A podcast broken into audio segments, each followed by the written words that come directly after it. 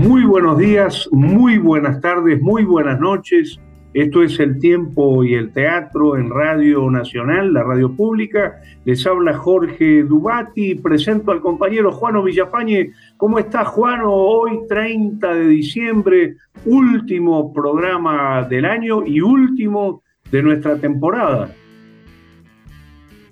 Sí, así es. Este, me ha sido para mí una gran satisfacción, una gran alegría haber podido compartir eh, cuatro años de actividad radial contigo a propósito justamente de lo que implica el teatro en la Argentina.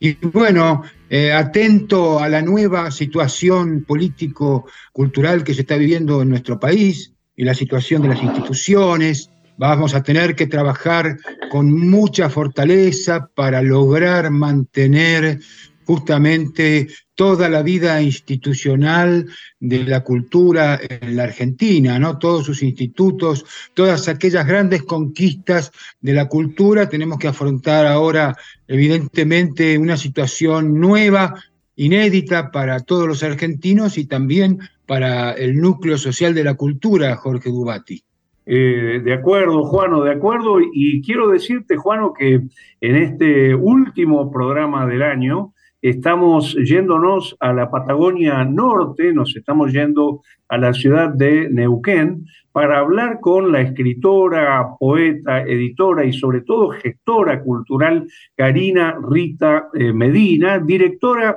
del Fondo Editorial Neuquino, que acaba de publicar tanto en formato papel como en eh, formato digital, una edición con las obras del el gran maestro, el gran dramaturgo Alejandro Finzi. Estamos en comunicación con Karina Rita Medina. ¿Cómo estás, Karina Rita? Buen día.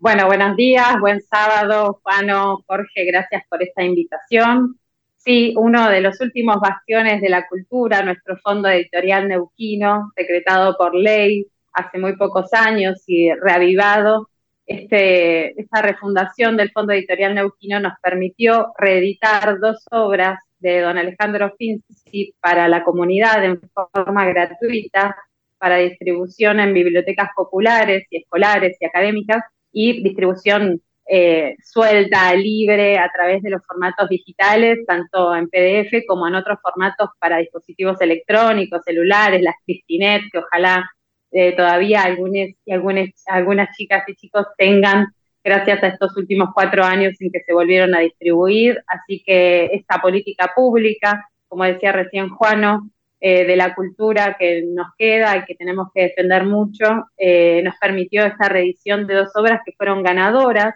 por Alejandro en, en la década del 90 con el anterior Fondo Editorial Neuquino que ahora está en cada biblioteca popular de la provincia en un formato de calidad, en un formato muy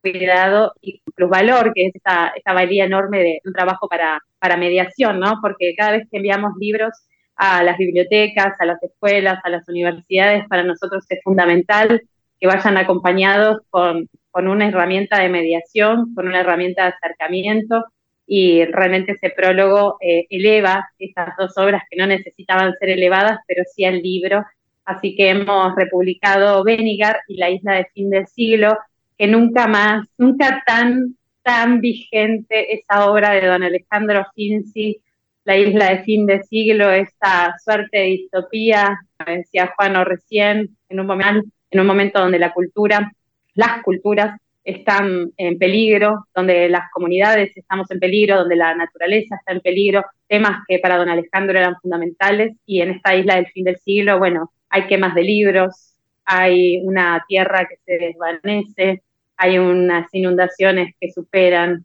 la vida, hay una posibilidad de, de la supervivencia que está dada en unos pocos, eh, y en esos pocos hay artistas, en esos pocos hay libreros, en esos pocos hay científicos. Alejandro nos regaló una manera de leer este presente para darnos pistas de cómo avanzar y cómo resistir y bueno, es una alegría. Decíamos, qué bueno, qué interesante volver sobre la obra de don Alejandro Finzi, gran dramaturgo, gran poeta, eh, gran profesor de eh, literatura, lo extrañamos muchísimo y sería muy bueno que nos cuentes cómo puede hacer la gente en todo el país que nos está escuchando para poder bajar estas publicaciones? Eh, ¿cómo, hacemos para tomar contacto, por ejemplo, desde Jujuy o desde la Antártida con la edición de eh, los textos de Alejandro Finzi? Es muy simple en la página del anterior Ministerio de Cultura de la provincia, porque ahora somos Secretaría de,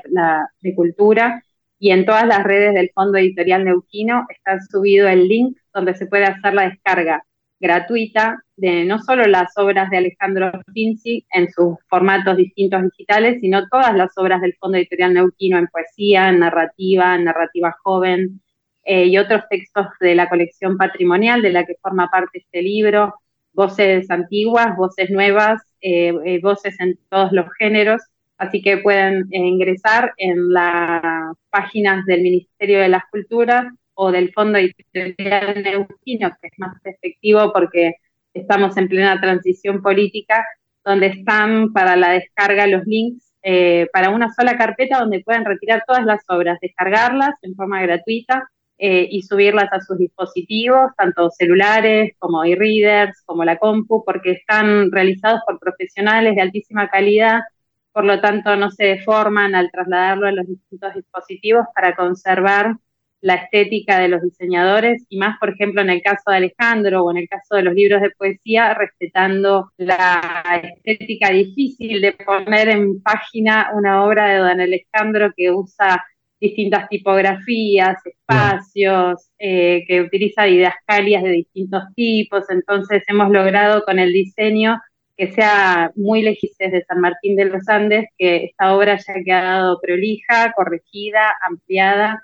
eh, y que tenga una calidad de lectura más fácil, porque sabemos que, por ejemplo, la isla del fin de siglo, como tanto Benigar, tienen eh, voces casi en off,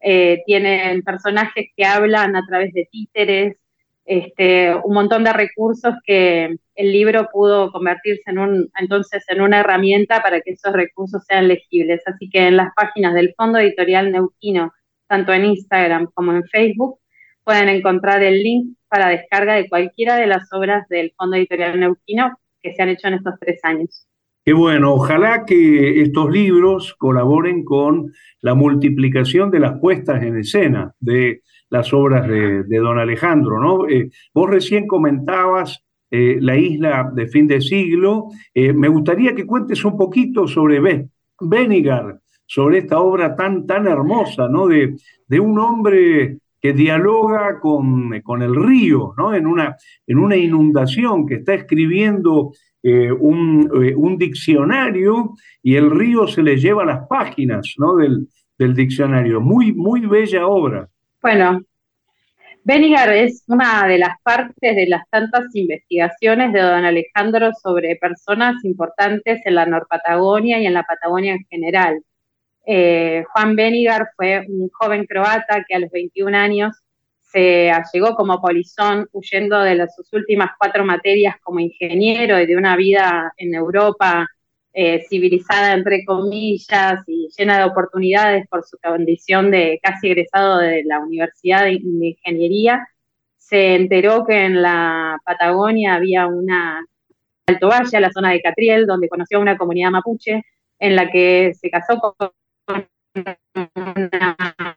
joven Sheipuquín, eh, sobrina de una gran eh, machi catrielera, eh, donde se le fueron dando situaciones vinculadas con la investigación, no solo eh, vinculada con el territorio, sino también con la idiosincrasia del pueblo mapuche y su lengua, y se, hay un mito acerca de una posible eh, gramática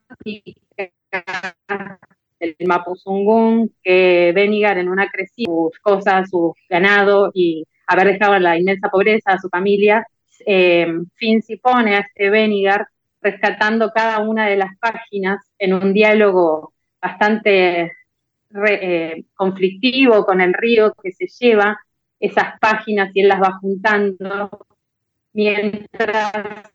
eh, de alguna manera su cabeza viene la voz de su padre reprochándole haber dejado una vida saludable y comprometida con su región y culpándolo de estar en esta Patagonia salvaje, rodeado de una naturaleza presuntamente desértica, presuntamente agresiva. Voces, la del río que le reclama, ¿no? La naturaleza siempre es un personaje en las obras de don Alejandro, le reclama como propia esa obra que Juan cree que es suya y, ambos discuten acerca de la propiedad. Y está buenísimo porque no solo es el trabajo de un científico en medio de la estepa, en medio de sí, una Patagonia naturalmente compleja, eh, pero fundamentalmente hay una lucha ahí entre la naturaleza y el conocimiento científico, que es algo que también en las obras de Juan Benigar estaban muy presentes, tanto en la Patagonia Piensa como en Creencias Araucanas, donde él estudió mucho eh, a las comunidades mapuches. De hecho, don Juan Benigar, que fue, es una persona real, no solo es este personaje de Benigar, la obra de don Alejandro, don Alejandro investigó mucho en la zona de Aluminé, en la cordillera neuquina, acerca de su obra y de sus trabajos escritos y de su vida, gracias a la biblioteca Juan Benigar de Aluminé, que ayudó a recuperar todos sus materiales, su biblioteca personal. Don Alejandro siempre recuperó estas voces, como las de Brexler, las de Chaneton, las de otros sujetos que hicieron historia a, principio de siglo en Neuquén. Y este Benigar además es un personaje extraordinario, una persona extraordinaria y un personaje extraordinario donde además lo llamaron el cacique blanco, o sea que formaba parte de la comunidad mapuche como uno más, y además eh, sus investigaciones acerca de miles de cosas vinculadas con eh, las danzas, las creencias de los araucanos y del pueblo mapuche, eh, realmente también están siendo hoy revalorizadas y puestas en, en comunicación y visibilidad. Se pueden descargar sus materiales y sus libros en la página web de la biblioteca Juan P. Benigar de Aluminet y, quieren también investigar lo que investigó don Alejandro y ese lo ponen en la atención que, también tenemos todos,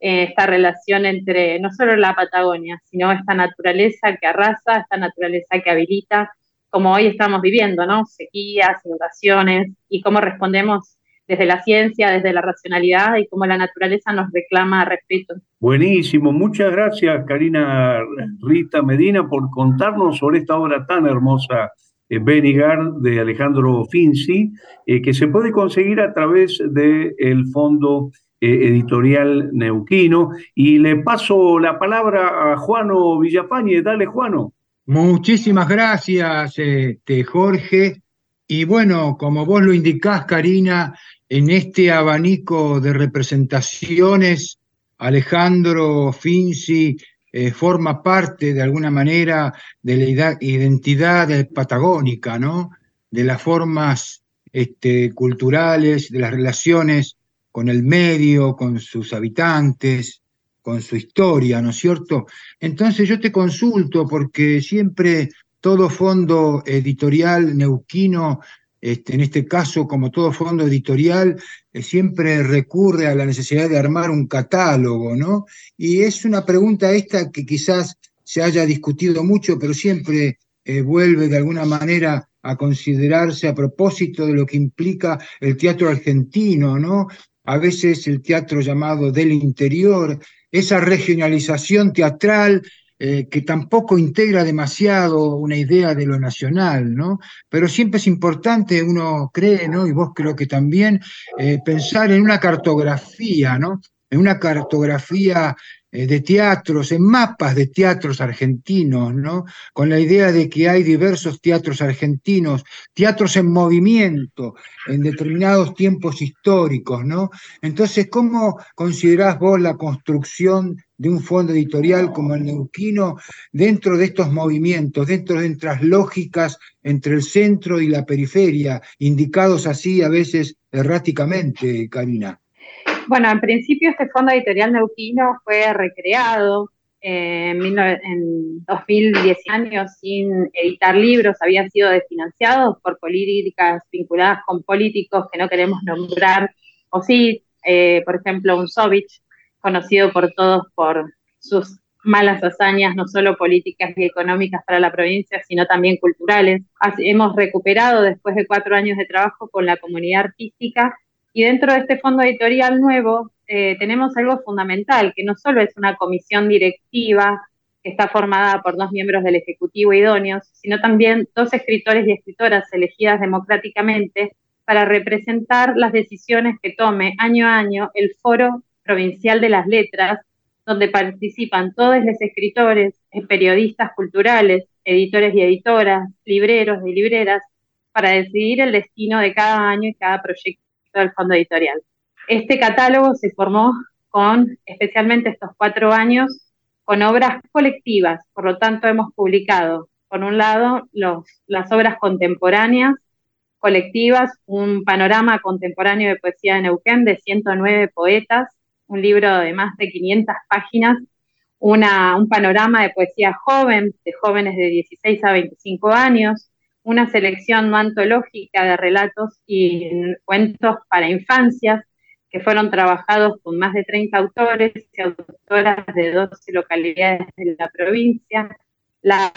premisa fue, en cuanto a las convocatorias colectivas, el catálogo estuviera formado por obras colectivas para hacer una reparación histórica con la cantidad de años en las que no se publicó. Por otro lado, en cuanto a la colección patrimonial, decidimos rescatar los libros del Fondo Editorial Neuquino, ley anterior, 1809, que había sido financiada y destruida, porque también los libros no solo eran de mala calidad, sino que además fueron mal almacenados, tuvimos que quemar libros que habían sido comidos por las ratas, entonces esa federalización no era solo imposible, sino tampoco era posible la distribución dentro de la región, porque esos libros no tuvieron buen destino, ni mediación, ni distribución. La idea entonces fue recuperar esas obras, volviéndolas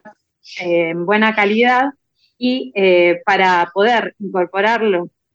a toda la comunidad lectora, a toda la comunidad teatral, a todas las comunidades de investigación, porque también publicamos en esa colección patrimonial Voz del Desierto de Eduardo Talero, un prócer de la escritura, de la prosa neuquina, que está absolutamente abandonado y donde leemos,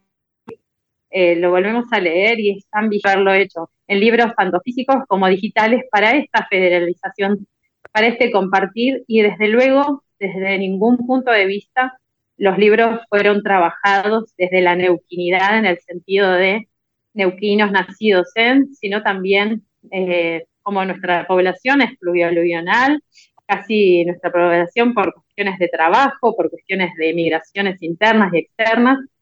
tenemos una pluralidad de voces, entonces quienes residen en Neuquén hablan desde Neuquén, escriben a Neuquén desde otros lugares del mundo, son parte del catálogo de nuestra provincia porque son voces situadas, situadas pero no regionalizadas. Estamos en Neuquén, entonces escribimos desde, y esa neuquinidad, digamos, habla de una literatura universal. Nosotros no defendemos la bandera de lo regional en el sentido de lo cultural, porque regionales son los alfajores, y porque de verdad lo que sí sirve para nuestra región es el intercambio, que además deberíamos hablar nunca de una región solamente neuquina, sino patagónica por su natural intercambio, por su natural intercambio siempre dejado de la mano de los centros culturales que eran Buenos Aires, Rosario y Córdoba, y que de alguna manera han hecho que desde la década del 80 hubiese agrupaciones que se comunicaran entre, que construyeran juntos, que como decía Maki Corbalán, por capilaridades mínimas se acercaran a poéticas similares, pero desde hace ya muchos años, y lo dijo en su discurso de aceptación la poeta Silvia Mellado cuando recibió el, el, premio Storni en el CSK, nosotros ya no venimos a pelear nuestro lugar, nuestro lugar existe, nuestras voces están reconocidas, tenemos que distribuirlas, hacer como en este programa, convidarlas y simplemente dejar de defendernos de, desde una situación de cofradía, sino sentirnos pares, hacernos pares. Y este hacernos pares también eh, marcó este catálogo digital para que fuera distribuido, dado que tampoco los fondos editoriales de provincia tienen demasiado dinero, sabemos cómo son estos proyectos culturales y nosotros tuvimos la suerte de pensar entonces en el catálogo digital para su distribución masiva, no solo nacional, sino también internacional. entonces, la verdad, y en espacios de mediación, ¿no? En el Instituto Nacional del Teatro, las universidades, la Biblioteca del Congreso, lugares de consulta para todas las comunidades que se interesen tanto en el teatro como en la literatura de nuestra Argentina. Y Alejandro, además, en este caso en el que hablamos de la literatura universal, una persona traducida en muchísimos idiomas, reconocido por su trayectoria tanto en Canadá, en México, en España, en África, o sea que eh, Eduardo Talero era colombiano, y cada uno de nuestros poetas y narradores y narradoras tienen sus reconocimientos en otros lados, y en esta era de la globalización tampoco es que estamos aislados mandándonos cartas,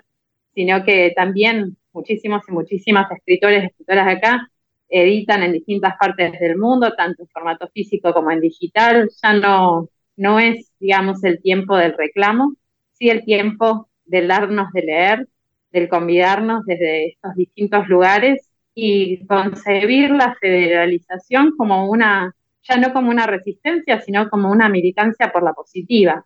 una militancia que, que se hace así, de a ratitos, por radio, en charlas, en conversatorios, en las universidades, en los lugares no convencionales de lectura, en las bibliotecas y los festivales, Así que la idea de este catálogo entonces es que el fuerte de su distribución sea el digital y que el fuerte de sus publicaciones sean obras colectivas en nuestra provincia para todo el país y para el mundo. Buenísimo, buenísimo. Eh, Karina Rita Medina, nos queda muy poquito tiempo eh, para terminar esta, esta comunicación. A mí me gustaría que nos cuentes un poquito si están preparando nuevos títulos, qué es lo próximo, porque yo me imagino una audiencia muy entusiasmada con bajar los libros que ya están disponibles y que va a quedar un poco esperando próximos títulos del Fondo Editorial Neuquino. Contanos un poquito qué están preparando. Bueno, ya los nueve títulos de los, en las redes de Facebook y de Instagram del Fondo Editorial Neuquino pueden encontrar los enlaces para la descarga gratuita. Luego, los nuevos títulos son dos novelas que no podemos anunciar los ganadores porque están por ser anunciados esta semana, eh, dos novelas eh, individuales, una individual y una hecha a dos manos, que ganaron el concurso presente este año. Eh, vamos a estar publicando también contemporáneo, una selección de historietas, algo inédito en el Fondo Editorial Neuquino, así que vamos a, estar publicando entonces en la primera parte del año eh, una selección de historietas de 14 mm, eh, ilustradores y guionistas de Neuquén, algo inédito porque nunca habíamos hecho desde la provincia ese género que a veces se considera menor y que tiene una calidad impresionante. Además nosotros tenemos referentes que son fundamentales y cuyo eh, uno de los jurados fue Sanju, Héctor Sanguiliano, un grande de la historieta, del cómic, de la ilustración para todo el país. Y mm, vamos a estar publicando como parte de la colección patrimonial un libro que se llama El Brujo de las Cordilleras de Manuel Olascuaga, que fue el primer gobernador de la región, también mestocillo, y que eh, fue el primer eh, representante en el territorio en la antigua capitalidad que era Chosmalal y El Brujo de las Cordilleras es una delicia de prosa poética, así que vamos a empezar así el año y hacer las nuevas convocatorias 2024 para otros géneros, porque tenemos que por ley alternar los géneros, así que veremos qué decide el Foro Provincial de las Letras para las convocatorias de este año. Qué bueno, qué bueno. Y pregunto, eh, ¿quiénes son los que se pueden anotar en estas convocatorias? Eh, porque este programa se escucha muchísimo en la Patagonia. Eh, ahora, además, en podcast se escucha muchísimo más de manera asincrónica. Entonces, ¿para quiénes son esas convocatorias? Digamos, ¿son para escritores neuquinos? Eh, por ley logramos también una modificación ahí que nos ha adoptado a Neuquén como nuestro lugar de vida, por eso hablamos de eh, escribir convocatorias en las bases y condiciones, siempre se establece que puedan ser más de dos años de residencia o que estén realizando momentáneamente su vida laboral en otros países o ciudades y que sean neuquinos y que puedan escribir eh, sus textos. Entonces, por ejemplo, en el libro Panorama de Poesía tenemos a escritoras que eran de San Martín de los Andes, pero por cuestiones laborales viven en Salta, en Holanda, en Buenos Aires, en La Pampa. Eh, tenemos pampeanos que viven hace 5, 10, 15 años, cordobeses. En realidad, hay, en ese, por ejemplo, en ese panorama hay 19 localidades de Neuquén, 18, perdón, pero también hay 22 localidades de otros lados del país y un, un, italiano. O sea que las convocatorias están abiertas para quienes vivan en Neuquén, hayan nacido en Neuquén o vivan momentáneamente en otros lugares, pero realicen su obra literaria acá que editen acá, que cada tanto vienen, presentan sus libros y tienen a Neuquén presente como, como parte de, del intrincado de su obra. Ni siquiera no hace falta tampoco hablar de Neuquén. O sea, ninguna de las convocatorias tiene como tema la neuquinidad y menos en términos folclóricos y mucho menos en términos de cordilleras que rimen con polleras. Puede ser que exista, pero la verdad que podemos, nosotros tenemos escritores que hacen literatura punk, hacen literatura de distintos, pulp, entonces la, la o sea, nosotros creemos que la escritura está situada porque se escribe desde, se escribe en o por, pero no necesariamente temáticamente, por eso también eso responde a Juano. El catálogo no habla de una regionalización del tema tampoco. Nadie tiene por qué estar cantándole al río Limay para siempre. Entonces, puede tener otras inquietudes existenciales, hablar de otras de otros países, hablar de temas vinculados con los derechos humanos, hablar de todos los temas universales de la literatura, porque como insistimos siempre, la literatura no tiene lugar, sí tiene identidades, por supuesto, porque nos marcan, pero nuestro catálogo no tiene por qué ser viento, eh, no tiene por qué ser, como dice Graciela Cross, poeta de Bariloche, la ley del coirón, no tenemos por qué nombrar aquello que además es tan normal para nosotros que es hasta raro que digamos viento en un poema, porque forma parte de nuestra cotidianidad. Probablemente sea más, más gracioso ver lluvia y más, mucho más extraordinario y un acontecimiento que, nombrar nuestro viento. Pero por supuesto puede aparecer, pero no necesariamente eh, es obligatorio en ninguno de los textos de los catálogos.